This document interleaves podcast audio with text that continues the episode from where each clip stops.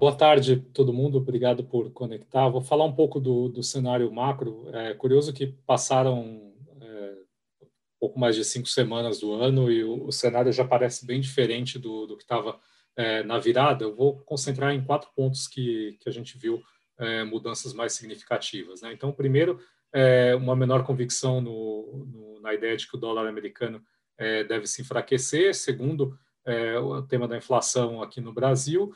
O terceiro, a pandemia e, por consequência, o fiscal. E o quarto, a mudança de postura do, do Banco Central na última reunião. Vou tratar cada um deles em, em separado, depois, no final, eu coloco isso em números é, que a gente está usando como, como premissa para o nosso, é, nosso cenário, para as nossas posições.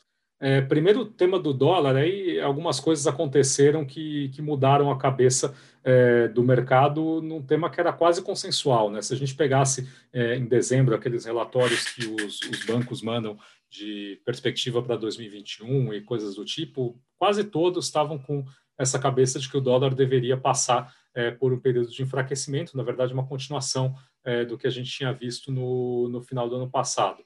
Aí algumas coisas aconteceram. Né? A primeira foi essa, é, essa surpresa é, relativa no desfecho da eleição do Congresso americano. No, na virada é, do ano passado, parecia pouco provável que os democratas iam controlar as duas casas do Congresso. As pesquisas começaram a, a apontar isso, é, uma mudança possível nesse cenário na última semana do ano.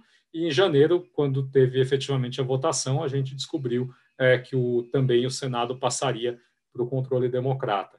O, o, resultado disso no mercado foi colocar no preço uma expansão fiscal maior é, do que se esperava, então já tinha saído um pacote lá nos Estados Unidos no final do ano passado, começou a se colocar no preço uma extensão desse pacote, levando aí o total é, de, de gasto para perto de 2 tri, parte disso ainda não está definida, mas acho que o mercado está se baseando nesses 2 tri de dólares é, de pacote total, é, e outras políticas ligadas à demanda que deslocaram na, na prática os diferenciais de crescimento e juros a favor dos Estados Unidos. Né? A gente é, acredita que tem os dois principais é, componentes do, desse, desse mercado de moedas, pelo menos no curto prazo, são diferenciais de juros e de crescimento.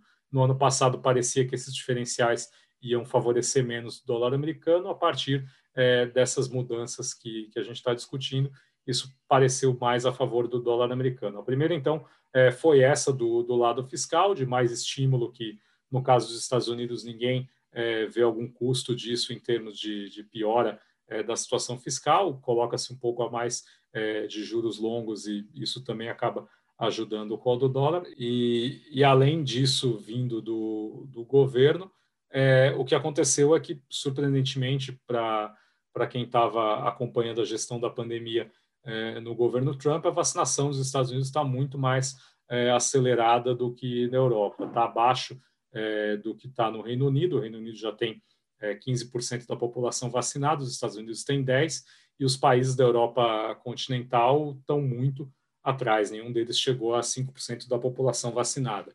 Então, com isso, a, a expectativa é que a economia americana volte a funcionar mais perto da normalidade mais rápido do, do que a Europa, o que também favorece aí um diferencial de crescimento é, positivo para os Estados Unidos. Então, é, esse atraso na vacinação e essa mudança é, da, da, postura fiscal, pelo menos da expectativa do fiscal nos Estados Unidos, levaram as expectativas de crescimento maior, eventualmente juros maiores é, nos Estados Unidos, e isso é, tem levado a uma reavaliação é, dessa ideia de que o dólar tem que ser mais fraco contra todo mundo.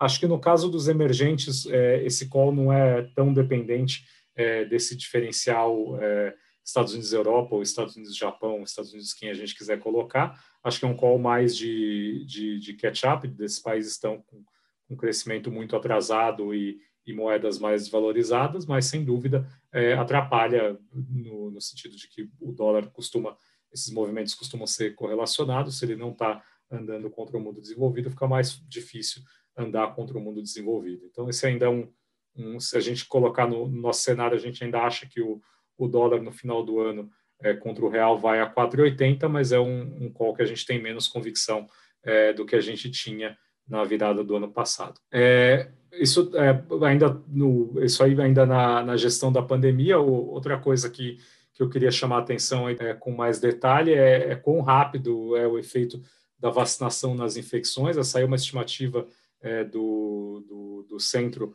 é, Americano de Controle de, de Doenças. A, a, expectativa deles é que até é, meados de março o número de, de novos casos de Covid caia pela metade e possivelmente em maio a gente vai estar falando de 10% é, dos níveis atuais. Né? Então, com, esse, é, com essa aplicação de vacinas rápido, é, rápida, o, a reação disso é, na evolução da pandemia também é muito rápida, por consequência, a, o efeito na economia é muito rápido. Né? Então, a gente pode aí, a gente que está acostumado a olhar tudo de forma é, linear, o, o ser humano tem, de fato, dificuldade o crescimento exponencial, assim como a gente foi surpreendido no começo da pandemia com uma, uma contaminação muito rápida, agora com, com, a vacina fazendo efeito, a gente pode ser é, surpreendido com um desfecho também é, muito rápido e uma volta da atividade é, também rápida, sobretudo nos lugares em que a vacinação já está tá mais acelerada. É, aqui no Brasil, é, a dinâmica da inflação ela tem sido mais preocupante. Aqui eu estou focando é, só no, no, aspecto de bens e tanto alimentos quanto industriais. E a história aqui ela é relativamente simples. A gente estava esperando é, que a virada do ano fosse meio que o, o pico do preço de commodities em reais, tanto porque a gente estava esperando algumas commodities cederem e, e, porque a gente contava com uma valorização do dólar, e não é bem isso que, que tem acontecido. Né? Se a gente olhar é, os índices de commodities, eles ainda estão é, subindo é, e a cadeia de transmissão é dos índices de preço no produtor para o atacado e para o varejo. Então, enquanto a gente não conseguir enxergar um, um alívio no, nos preços da tela, né, nos preços da, que são negociados em bolsa ou aqui no Brasil é, no produtor, é difícil a gente colocar um ponto onde a inflação, é, seja de alimentos ou de industrializados, começa a ceder. Como, como eu mencionei, a gente achava que isso ia acontecer já a partir de janeiro, a indicação que a gente teve é, dos preços de commodities é que isso pode é, seguir incomodando por, por mais um tempo. Então, isso vale tanto para a parte de agrícolas, que acho que isso é menos preocupante agora, porque de fato os preços já começaram a ceder no atacado, já estavam muito descolados do, do preço do produtor, e mesmo no, no produtor eles já estão no nível um pouco, um pouco abaixo do que estavam na virada do ano mas sobretudo a parte de, de metálicas que influencia industriais teve um começo de ano é, bastante forte e ainda deve seguir incomodando, é, pelo menos ainda no, no primeiro TRI. É, a, a, parte da, da pandemia, que, que, que, é o terceiro item aí da lista, acho que uh, em termos de evolução da pandemia não precisa falar muito, a gente voltou é, para números de mortes e casos é, bem perto do que a gente estava no pior momento do ano passado. A gente tem aí um risco pendente, que é, é, ninguém sabe direito o que vai acontecer com essa mutação que apareceu é, no Amazonas. A gente não sabe se isso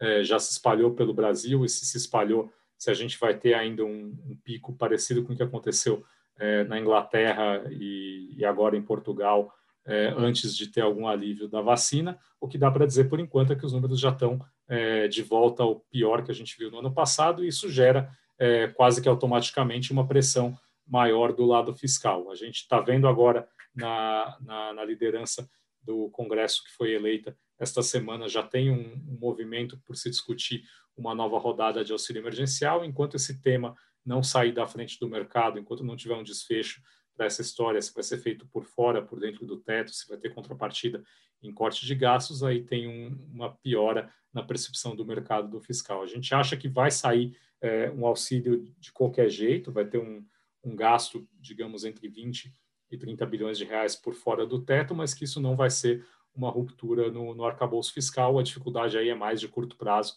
de como o governo e o Congresso vão empacotar isso, explicar para o mercado e, e, estabilizar as expectativas, mas é um risco que está aí presente e maior do que estava é, no final do ano passado. Aí, por fim, a, a, mudança de postura do Banco Central, que acho que foi o que mais surpreendeu é, em janeiro. Acho que tem um motivo que é objetivo por trás dessa mudança de postura, mas que ele não se sustenta por si só. O motivo objetivo é ligado àquela dinâmica de inflação que eu descrevi agora há pouco. Os números de inflação, é, sobretudo de alimentos industrializados, estão demorando mais para ceder do que todo mundo imaginava. Isso tem levado a, a uma revisão de expectativas de inflação, sobretudo deste ano para cima. A gente vê aí que, é, desde a virada do ano, o, a expectativa mediana de mercado para a inflação de 2021 passou de um pouco mais de 3,30 para 3,50 e pouco, que ainda é abaixo da meta, mas que já é perto da meta é, do ano que vem. A inflação do ano que vem não se mexeu ainda nas expectativas de mercado, mas a Selic deste ano já reagiu a essa mudança de postura do Banco Central. Então, acho que é mais uma, uma, uma mudança qualitativa de como o Banco Central está enxergando esse processo inflacionário, é um peso mais é, no balanço de riscos do, do que do cenário base, e do balanço de riscos entra essa questão fiscal que eu mencionei. Eles estão vendo mais risco é, dessa questão fiscal sair dos trilhos, ainda que é, a gente, de novo, não acha que isso vai acontecer mais para o médio e longo prazo. Para o curto prazo, parece claro é, que o risco é a gente chegar no Copom de março com o, o governo, o Congresso tendo aprovado um gasto é, acima é, do, do teto, pelo menos temporário, para este ano, e acho que isso deveria levar é, ao Banco Central a reagir.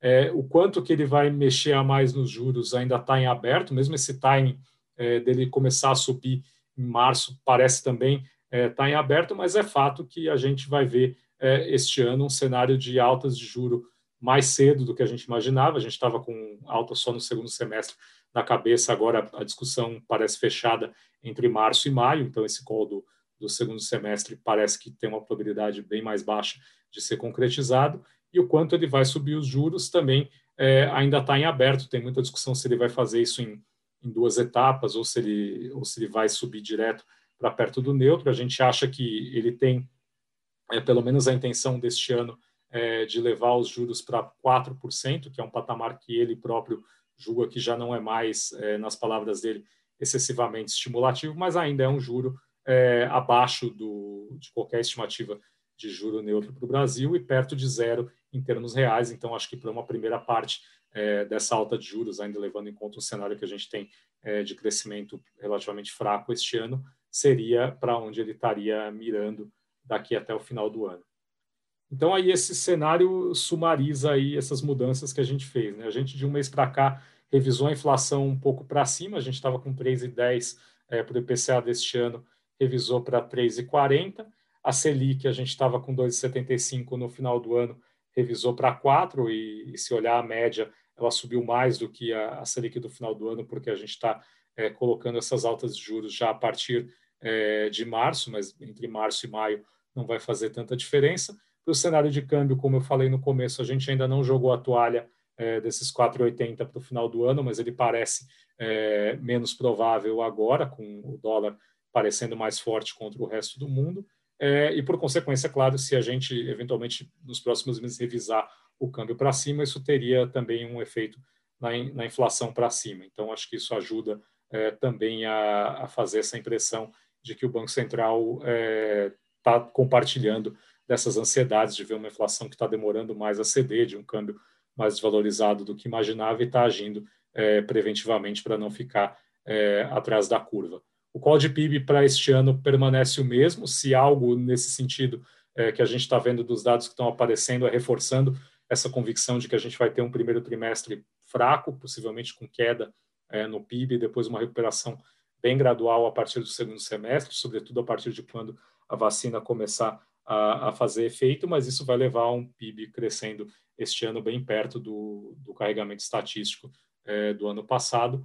E a premissa de petróleo segue a mesma, isso não tem é, muito que comentar. Então, é um cenário já bem diferente do que a gente estava é, no começo do ano, mais problemático, mas ainda é, relativamente construtivo, sobretudo é, porque a gente não acredita que a gente vai ter uma ruptura é, do lado fiscal, por mais que tenha essa pressão de curto prazo por um pouco de mais gasto, acho que o governo tem bons incentivos aí para é, colocar isso de um jeito que fique contido neste ano, que a partir do fim da pandemia volte a valer o teto de gastos. Tem evidentemente um período aí de é, volatilidade e desgaste até isso ficar bem é, claro e comunicado para o mercado, mas a gente não tem é, na cabeça um cenário em que o fiscal é, foge de controle. Esse seria um cenário de câmbio muito mais valorizado, de crescimento muito abaixo, não é esse o cenário é, com o qual a gente está trabalhando.